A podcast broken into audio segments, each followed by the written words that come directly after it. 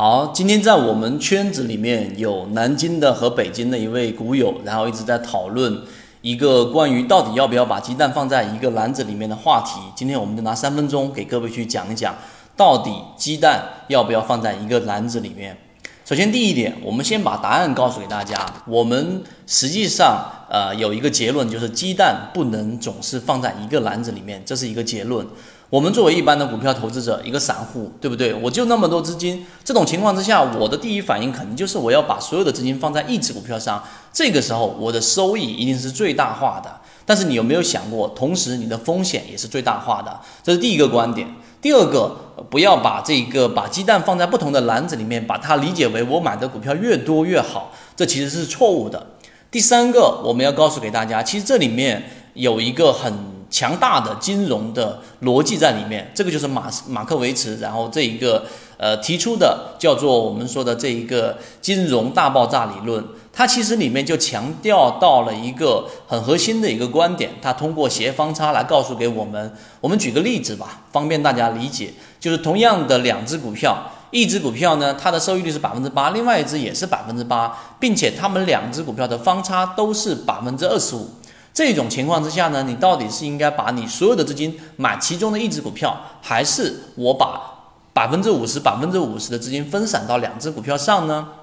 那么最后的结果是啊，你感觉说好像收益率都是百分之八，那我投入到一只还是分散都是一样的，收益率确实一样，但是。只要你去算过之后，最后得出的结论是：如果你把资金放到两只股票上，各拿百分之五十资金，你的整体方差和你的整体风险会下降百分之三十五。这是第三个，这个是马克维茨因此而得到了诺贝尔奖。虽然说很简单的一个理论，但是它是我们整个金融系统由原来的我们说没有成套的理论，变成现在有基金有对冲的一个最根本原因，变成一个科学的最根本原因，也是我们说的这个金融大爆炸的理论。那么方为了方便大家更好的去理解，我们不去说斜方差，我们也不去罗罗列一大堆的公式。我们告诉给大家一个简单的例子，就相当于是在物理学里面一个分子，对吧？然后呢，它跟另外一个一个分子间的相关系数，刚才那个例子有个相关系数是零点三，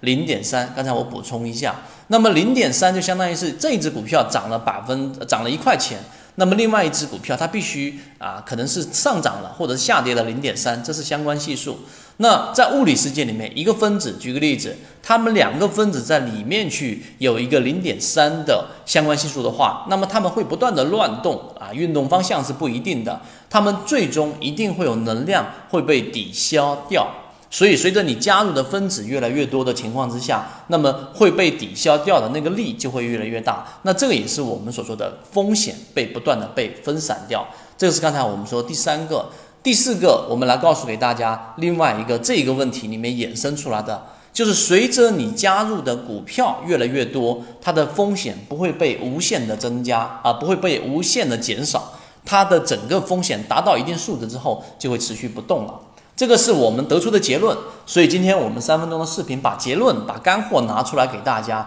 如果各位想要去参与到我们圈子里面的讨论呢，或者说你有类似相关的问题，想要更加去明白它的本质是怎么样的，都可以找到我们的圈子。好，我们一直秉持着授人以鱼不如授人以渔的理念，给所有的股民提供一个学习交流的平台。想要进一步系统学习实战方法，可以在节目的简介中查询详情，加入到我们的圈子，和你一起终身进化。